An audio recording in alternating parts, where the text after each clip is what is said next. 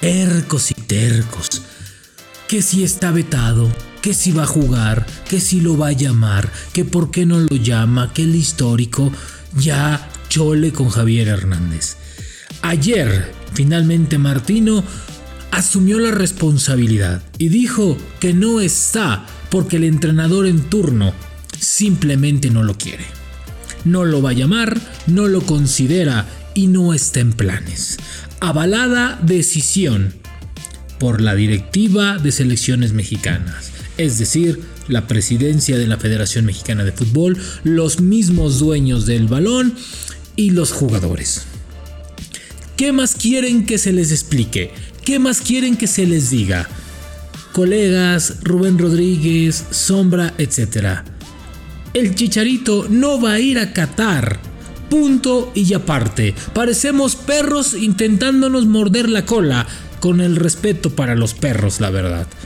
Increíble que tengamos un año hablando de que si falta o no falta.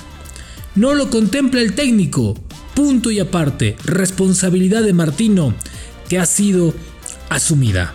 Así arrancamos el 88. Ah, ah, ah, pero, pero, pero, pero, cuidado, no vamos a hablar de Javier Hernández, se los prometo. Esto es La Sombra del Tri, un podcast con Rubén Rodríguez, exclusivo de Footbox.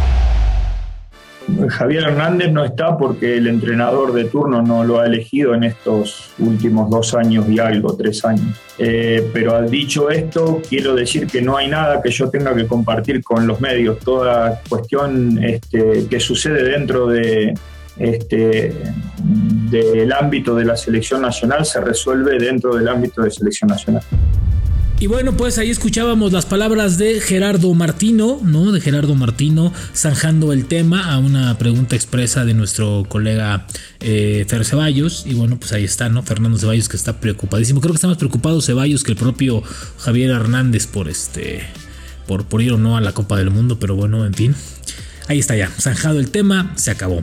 Pero a mí me llamó más la atención una declaración de Gerardo Martino que dio iniciando una conferencia de prensa. Por cierto, los partidos que no fuera y todo esto que les dimos a conocer ayer, uno pues finalmente se, este, se dio a conocer de manera oficial y son los cuatro rivales que va a enfrentar la selección mexicana. Cinco partidos tiene, ¿no? Cinco partidos tiene el cuadro mexicano, lo cual me parece perfecto. Ayer les dábamos cuenta de ello y bueno, pues hoy se los, se los, se los, reiteramos ya con, con, fechas y todo, ¿no?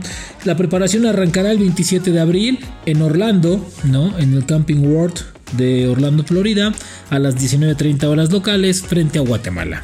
Después de ahí tendrá un partido el 28 de mayo en Dallas, ¿no? En la casa de los vaqueros de Dallas contra Nigeria a las 19 horas. Después de ahí, el 2 de junio tendrá un partido en eh, Farm Stadium de Arizona, lo que es el estadio de eh, los Cardenales de Arizona, un estadio espectacular en Glendale, ¿no? Entonces ahí estará la selección frente a Uruguay. Partidazo. El 5 de junio, frente a Ecuador, ese partido será en Chicago, una extraordinaria plaza y extraordinaria para mí, la ciudad más bonita, por cierto, de Estados Unidos. Para mí, Chicago.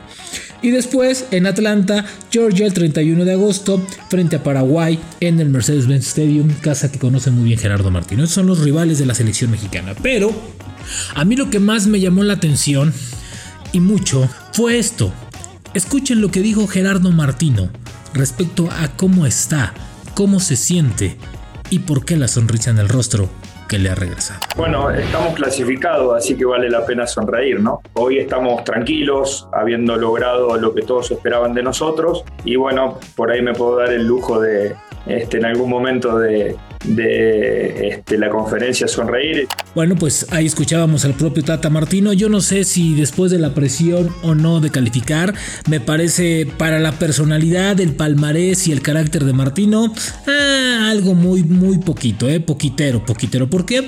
Porque él está acostumbrado a presión de alto riesgo, a presión intensa, a presión que realmente, híjole, no deja dormir. A ver, dirigió a Argentina y dirigió el Barcelona. ¿Qué más presión, por el amor de Dios? Entonces, este hombre está habituado a ese tipo de presión, ese tipo de cosas. Es un hombre de presión y que sabe que va por ahí. Entonces, a mí me parece que esto es simplemente atolito con el dedo.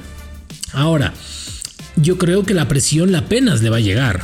Porque apenas viene lo más importante y el objetivo principal de ser el técnico de la selección mexicana, ¿eh? no nos olvidemos de eso. Martino no llegó a calificar a la selección mexicana a la Copa del Mundo, llegó a darle otro giro en una Copa del Mundo, a enseñarles a competir de diferente manera en una Copa del Mundo. Esa es la misión del Tata Martino. No nos confundamos, no nos volvamos locos. Esa es la función de Gerardo Martino. Cuidado con ello, no nos volvamos locos. Bueno, visto eso, a mí me parece que lo de Gerardo Martino está mucho más allá. Ahora tendrá tiempo para prepararse, para vislumbrar, pero bueno, qué bueno que le ha regresado la alegría de ser y de disfrutar su chamba, qué bueno que está contento, qué bueno que está satisfecho, qué bueno que está viendo fútbol mexicano, por cierto, y ojalá y, de verdad de corazón se lo, se lo deseamos a Martino, ojalá y esté bien pronto. Yo ayer lo vi mucho más incómodo con el tema de la retina, mucho más incómodo, incluso no se veía bien físicamente, ¿no? Me refiero al ojo, ¿no? Al ojo derecho, me parece que no está bien, eso es un hecho y qué bueno que está priorizando su salud y que no está viajando, me parece fantástico. Y si no puede viajar al partido este frente a Guatemala, con todo respeto, pues que no vaya, que lo perdone el flaco Tena y listo. Me parece que, hasta ahí está bien, porque me parece que el tema va mucho más allá. ¿eh? Me parece que es un tema delicado y que lo tiene que, ir eh, solucionando poco a poco y con tranquilidad. Entonces, ayer lo vi un poco incómodo con esta situación, sí, sonriendo, contentote, ¿no? Con una sonrisota, ¿no? Como recién, como papá recién, este, recién debutado, pero bueno, este, ahí está, ¿no? Entonces me parece que lo de Gerardo Martino eh, obedece más a esta parte de que hoy le están dejando mangancha. De nueva cuenta, no olvidemos una de las cosas y una de los y una de las prioridades que antepuso Gerardo Martino a su llegada a selección mexicana, que fue libre toma de decisiones, autonomía absoluta. Entonces me parece que hoy que lo banque el presidente de la Federación Mexicana de Fútbol me parece extraordinario, que lo banque Gerardo Torrado, Ignacio Hierro, ¿no? que son los sus jefes, digamos, de manera directa, me parece extraordinario. Me parece bastante, bastante bueno y algo mucho más importante a seguir y a señalar. Entonces, creo que con esto eh, Gerardo Martino podrá estar mucho más tranquilo, podrá, podrá trabajar de mejor manera y sentirse contento y satisfecho con lo hecho y con lo logrado hasta este punto. Ahora, yo insisto en un tema, viene lo más difícil, viene para lo que realmente se le contrató, viene para lo que realmente tiene que cambiar a toda marcha, que es, ni más ni menos, que la Copa del Mundo y ya tiene cinco rivales. No sé si son los que pidió o no pidió, pero me parece que creo que es parte fundamental de una preparación y que se tiene que dar de acuerdo a eso. Y si no, escuchemos palabras de John de Luisa, presidente de la Federación Mexicana, hablando de lo que tiene que hacer un directivo cuando tiene un técnico como Martino, que es zanjarlo a cabalidad y sobre todo la preparación que se tiene en estos partidos. Por cierto, están cumpliendo años históricos en el tema de Zoom. Muchísimos partidos, más de 100 partidos jugados en esta, en esta firma, en este convenio entre Zoom y la selección mexicana. ¿eh? Vaya negocio para ambas partes. John de Luisa, en la sombra de Tri muy contentos con eh, todos los rivales que pudo conseguir Soccer United Marketing. Me parece que es un proceso de preparación eh, muy importante y la idea, como decía el Tata en la conferencia de prensa, es retomar ese nivel, ese nivel que nos acostumbró en el 2019, en el 2020 y que además de que los jugadores puedan tener el descanso necesario que no se tuvo en el verano eh, pasado por la Copa de Oro y por las Olimpiadas, que se logre esa conjunción entre descanso y trabajo para llegar lo mejor preparados con estos rivales, más los que vendrán en septiembre hacia eh, noviembre del año. Pues ahí está, ahí están las palabras por parte de John de Luisa, un tipo que últimamente ha cambiado bastante, más de la cuenta me parece. Ha estado en este tema de selección mexicana durante mucho tiempo. John de Luisa tiene muchísimo tiempo eh, en temas de fútbol internacional. Yo creo que hasta mucho más que en el fútbol mexicano. ¿eh?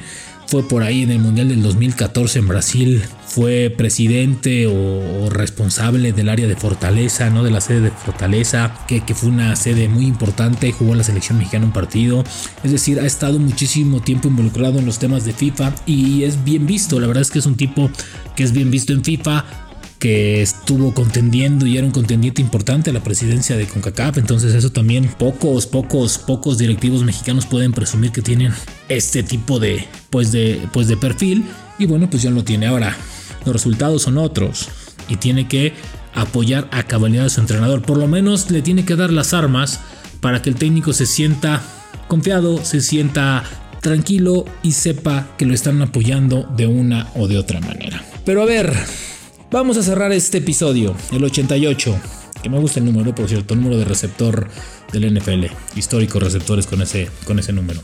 La razón del por qué Martino está contento. Y no me digan que es porque Javier Hernández no viene y lo van a bancar. No, no, no es por eso. ¿eh? No nos volvamos locos tampoco porque tampoco es tan importante ese tema. Yo creo que una de las razones de la alegría de Martino no es tampoco la falta de presión. Es que creo que creo que se va a acercar la negociación que él quiere. Y es ver qué tanto el fútbol mexicano quiere crecer y qué tanto el fútbol mexicano lo va a apoyar y qué tanto va a apoyarlo antes de un quinto, cuarto, sexto, séptimo partido. Yo creo que Martino antes de ir al mundial va a tocar base, va a ver qué, hay para futuro y ver si quiere o no quiere. Y también ver si en selección quiere o no quiere. Entonces creo que para Martino la presión ya pasó. Ahora vendrá responsabilidad de jugadores y la directriz de Martino. Pero ojo, no puede estar contento todavía, porque todavía no pasa el objetivo principal por el que se le contrató. Entonces, qué bueno que esté contento, qué bueno que va a negociar, pero también qué bueno que le viene lo más bueno, que es el Mundial. No nos hagamos güeyes. Nos escuchamos mañana en La Sombra del Tri. La Sombra del Tri con Rubén Rodríguez, podcast exclusivo de Footbox.